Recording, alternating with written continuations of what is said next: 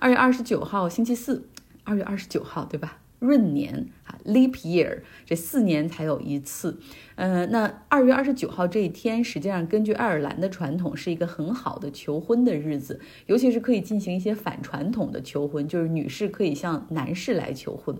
呃，今天我也反传统吧，不讲太多政治啊，我们要说说商业新闻。呃，苹果他们为啥用了十年时间，花了一百亿美元来造车？哈，这个项目一度多达两千名精兵强将在这个项目上工作，但是最终还是决定放弃了。哎，不过进入这个正题之前，我还是想说一嘴，拜登在密西根州的初选的一个结果，和共和党一样，民主党这边的总统候选人也要进行初选，虽然是走一个形式哈，但是也得走。那其实有很多反对拜登政府对于以色列外交政策的人们团结起来哈，然后选择投这个 uncommitted，呃，表示自己的不满，就不投其他候选人，就投这个 uncommitment。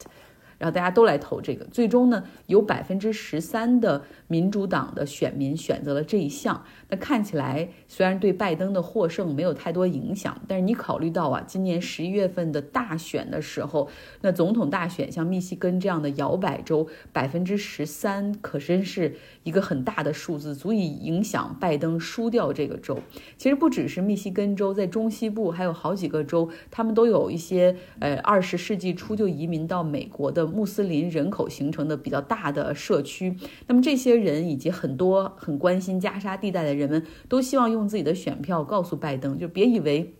我们对你的选票是 guaranteed 哈，就是你必须要采取行动。如果你不让以色列立刻停止对于加沙的战争的话，那么我们要对你彻底失望了，还要放弃你。呃，内塔尼亚胡之前说哈，这个战胜哈马斯近在咫尺，只需要几周就可以了。那他可能说的是哈马斯的实体，或者我们说肉身哈，那那些哈马斯的军队、哈马斯的士兵哈。但是我们现在都知道，实际上这种哈马斯已经变成了一种巴勒斯坦人们的反抗精神，对吧？反对以色列。对于过去七十年里面，在这个地区对他们的这种压迫，所以这些东西哈，这些精神或者这些 idea 意识是炸不掉的。反倒他们每投下一颗炸弹，每杀死一个无辜的平民，只会加强人们的这种想法和情绪。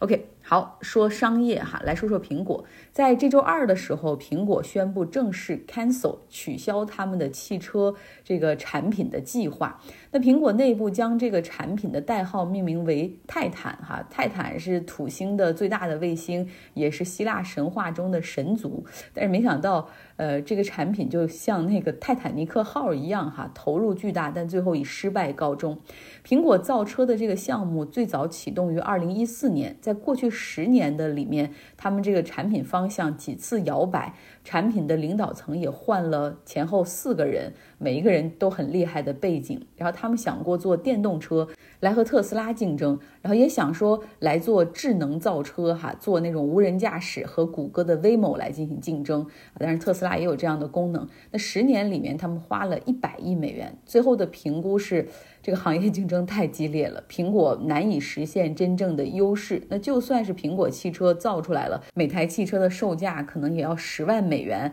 才能覆盖这个成本。而且相比于智能手机和耳机相比，那这个利润实在是太微薄了。与其在这个非常风险很高、很烧钱的赛道上越走越远，还不如专注在人工智能哈。也许未来人工智能这个板块，苹果很强了，可以再借着那个的优势杀回到汽车领域来。那我们从头说说哈，在二零一四年的时候，当时苹果完成了他们的新产品 Apple Watch 的上市，手表的上市，算是大获成功吧。整个公司都非常期待下一款新的产品的出现。那当时在硅谷加州这边。谷歌已经拿到了上路的许可，在加州道路上，然后用那些汽车上面搭载了他们的感应器去搜集道路的数据，去熟悉道路的情况。而特斯拉这边也是风头正劲哈，呃，然后很多人去排队买特斯拉的车或者交定金啊，不惜等个一几个月或者一年半载的。那为了防止自己的工程师被这些公司挖走哈，因为造车是个很 sexy 的事情，在那个年代。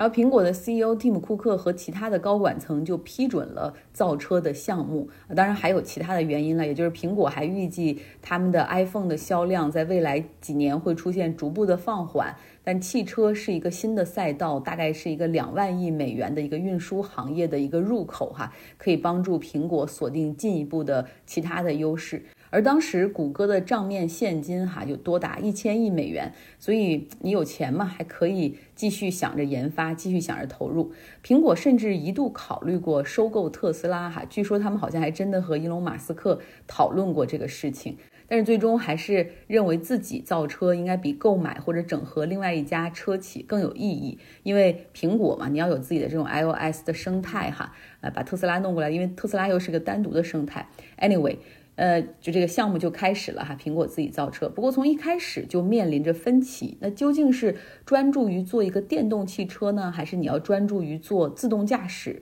呃，现在看起来好像两个我们认为是可以一起做，但是可能从一个 start from scratch，就是你从头开始，从零开始的话，好像你很难兼顾哈。不过谷歌花钱聘请了很多的这种在机器学习、人工智能方面的。呃，业界大牛还挖来了像特斯拉的高管、NASA 的工程师，什么一些呃著名车企的赛车的这些工程师等等，呃，有一系列新的技术也确实研究出来了，包括在挡风玻璃上来显示导航啊，这个地图应该怎么样，在挡风玻璃上就能够看见啊。然后另外呢，他们已经在尝试用新的材料，特殊的聚合物作为头顶天窗的材料，这样可以减少太阳的热量，哈，就降低对于空调这种效。率的依靠，像苹果的一些明星高管，John Ivy 啊，他是苹果的首席设计师，他也参与到苹果汽车的设计中来哈。他和他的团队绘制了一个看起来非常可爱，像欧洲的那种小型 minivan，